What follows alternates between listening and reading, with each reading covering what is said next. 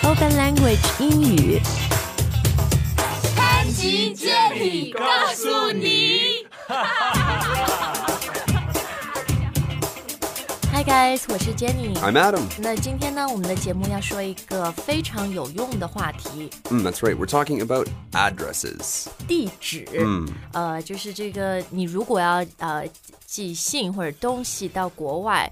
或者说，呃，人家要从海外寄东西给你，你这个中国的地址怎么用英文来写、s o this is a super useful, super functional topic. Yes. 大家一定要注意听。然后呢，我们会把一些很常用的这个地址的 format 模式、格式都呃放在我们今天节目里，大家到我们开言英语的公众号就能看到很详细的这个文本，还有往期节目的文本。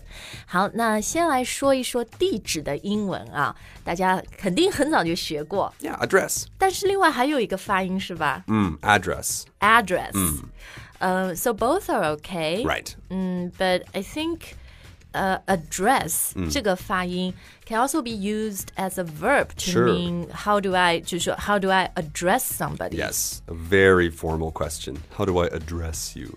How do I address somebody 的意思就是怎么称呼他，Mm. 对吧？他的名字或者他的这个 title、什么先生、小姐、女士这样的啊。好，但我们今天说的呢，就是这个 address。 Address. Yeah. 嗯、w h a t s your address 啊？What's your address？那我觉得最大的中英文 address 的区别就是，中文里面我们的地址是 we start with the big, Big. Yeah. concept, Right. And then work our way down to the smallest, Right. 那写一个地址肯定是，嗯。中国什么什么省、或者直辖市，对吧然后呃什么区 Right. 然后什么马路啊，什么弄啊，然后再写到你这个 unit 里 Right. 面哪个房间。But in English, it works the other way. It's the other way around. Right. We See? go from small to big. 哎，英语写地址的时候，他们是从小到大的，嗯，所以说呢，你填一些，我觉得特别是。呃，填表格呀，或者呃，你网站上买个东西啊，要你填什么 your China shipping address Right. 的时候、t h e y will always start with，呃，很多美国的网站它就会写什么 address line one，address line two，像这个呃 address line one 第一行你可以写的就包括了什么 street address，呃，然后 you know, your name or your Sure. company name，然后呃接下来再是 city state，然后 the country。 Right. 好，那我们具体的来看一些啊、呃，Adam，你现在在上海嘛？嗯，I don't want to give out your My address, actual yeah. address。好， 这样我们先来看看这个中国的一些地址啊，这这个 format 这个 Okay 格式怎么用英语来表达？嗯、国家我们都知道嘛，你就 write China，呃 PRC 哦 Yeah, PRC PRC People's Republic of China，嗯。很多时候你写 PRC 就可以了，不用写这个 People's Republic 嗯 Right. of China 啊。 Unless you're very proud, you can write it out. 呃，当然也可以。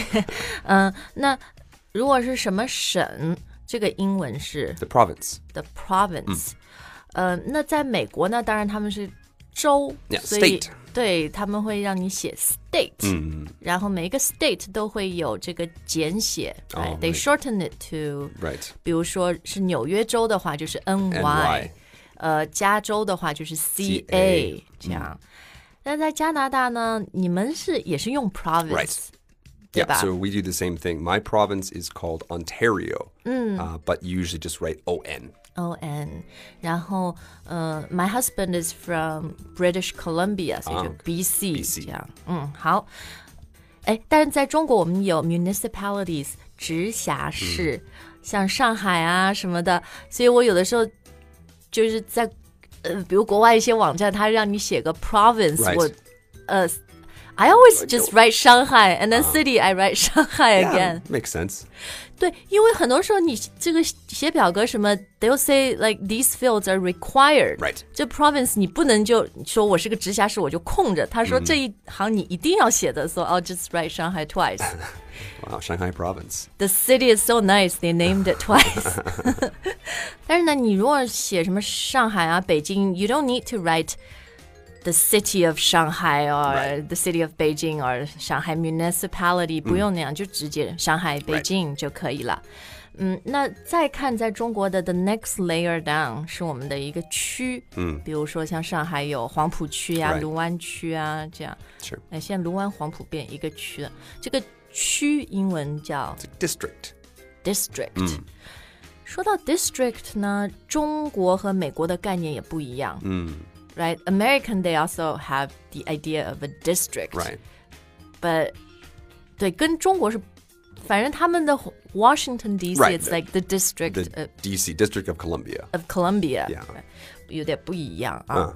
How about Canada? Do you guys have districts? Uh, I mean, every place has a district. It's just we don't use that word very much. 嗯，而且你们不会在地址里面写你是什 No. 么 Yeah, district， it's just the city and the street. 嗯，然后我也发现 city 啊、说到一个市，中国的市，行政市都是很大的，嗯，上海非常非常大， Sure. 但在美国，在加拿大，这个 city 是很很小的。 Mm, sure. 比如说我先生他住的这个地方，离温哥华开车大概一个小时， Wow. 呃，就不是很远嘛。他一般跟人家说就是说 I'm from Vancouver，嗯，但其实他那个地方是自己一个市。 Right. right? It's a small, Small city. city. 嗯 It's like the size of a district, or even smaller than a district in Oh China. Right. 所以他在的那个地方叫 Mission，然后我们觉得就是一个区，但其实你的地址里面它不能写 Vancouver，因为他们就是 Mission 这个 the city of Mission。然后在美国，我也看到有很多是这样的，而且美国有 county，county Mm, that's right. 其实好像也像一个小的市啊，或者县啊嗯对啊什么县的啊。对，呃，我还记得我有一个美国的朋友，我那时候问他说你是哪里来的，他说我是什么什么县， Oh, 这 yeah. 是美国人用中文跟我说他是什么什么县，然后我就觉得特别好玩儿。 The famous one is Orange Orange County. right? County、 Yeah. 橘，但好像翻译是郡，橘子郡。啊哦，对，Oh, Interesting. 然后但他们不会用 village 这个词。嗯 Right, right, right. right? They don't use village. 嗯好，那嗯、接下来我们再看啊，邮政编码 Oh, so the postal code, postal code。 or sorry, the zip code. If you're from America，, from America 嗯，或者你寄东西到美国，他们是叫、What's your zip Zip code, yeah. 美国的 zip code 呢，就是都是一串儿数字。 Right. The most famous being nine- 90210 the- That's the zip code of of Beverly Hills. 比华利山啊，以前有一个电视剧对吧？美剧是九十年代吧，很多朋友都没看过。It's Oh, a long time ago. Yeah, let's not talk about it. 它的名字就叫 Nine O Two One yeah, O。 but it was super popular. 而且有的时候和美国人聊天呢，你会发现他们会用 zip code 这个词来表示他住在什么这个地嗯 Right. 段。 Sure, yeah. If you live in a really, really like ritzy neighborhood, They will uh, say, "Yeah, wow, you have a fancy zip yeah, code." fancy zip code. 对，就是这个 fancy zip code 很高级的邮政编码，这个意思就是哦，你住在一个富人区，right. Hey, do- do you guys have that?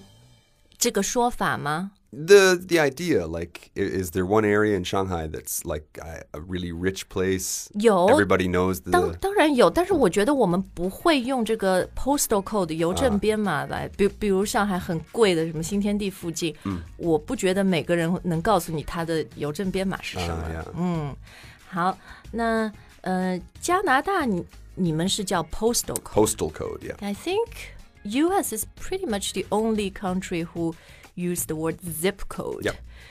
其他的国家一般都是说 postal code、 Postal code or sometimes postcode. post code。嗯，加拿大的这个 postal code 是又有 letters 又有 numbers， Yeah. 是 six Six. digits。 Yeah, le- the the coolest thing though was always at Christmas because you, if you wrote a letter to Santa Claus, then Santa would write back to you, but you had to write the postal code. So the postal code was H O H O H O ho ho ho. Santa's laugh. But I remember being a kid and discovering that you know H is the letter, O is means zero, but we often just say O. Uh. So H O H O H O, and you can reach Santa Claus. That is his postal code. 这是圣诞老人的这个邮政编码 Yeah. 啊。 Ho ho ho. 好，Adam，我觉得接下来我们要说说就是 very China specific concepts、 OK 写写地址的时候，比如说多少多少弄。 Oh, 这个 yeah. 很多外国人，你问他，哎呦，我应该怎么写？比如我的家就住在呃什么，如果说是呃两百五十弄，好吧， 哎我干嘛想这个数字二百五？ 这个英文我要怎么写 Yeah, I think probably just number is the best, the most simple. ？That's good to know. Yeah. 对，And guys, it works. Trust me. Yeah. 因为我就是我我写中国的地址，我加多少弄，我都是写 number。而且这个 number 你不用写 n u m b e r， right. you can just write a Oh, n o N-O 点，点, yeah. 对吧？So number 什么，这个就是你这个弄，嗯，然后多少多少号。这个时候你要再写一个 number 吗？ Yeah, this well probably building. Like for example, I live in uh, well, ta- I can tell them right. I'm in building ten. You're, you're not gonna find me. building ten. Um, so yeah, so I could say number, uh, blah blah blah. 就是多少多少弄， Right, 嗯，然后比如十号 right. So building buil- 10 building 10. 但有的时候中国那个号也不一定是你的 building，它就是这个 street number。但我觉得这个时候呢，通常你的 number 后面跟的是最大的那个，就是多少弄。如果你后面要多少号呢，就是你用一个 comma 我。我们有一有一期节目会教大家这个英文怎么说不同的标点符号就是你可以用一个逗号逗开，然后写那个号或者你那个什么 building 的 number、这样的。然后如果几零几，你那个你住的那个单元， We've also got unit. 嗯，unit 基本上就是 it refers to 你住的这 Right, 个， your place. 嗯，your place。So you write unit 多少多少，嗯，比如你住在五零一，你就 unit five o one， Right 嗯，哎，那可以写 room five o one 吗？ Uh, you can. I- I guess it depends what kind of building you live in, but usually room 101 or room 250. 那好像像 hotel，, Hotel，对 yeah 吧？一般都是写 unit， Right.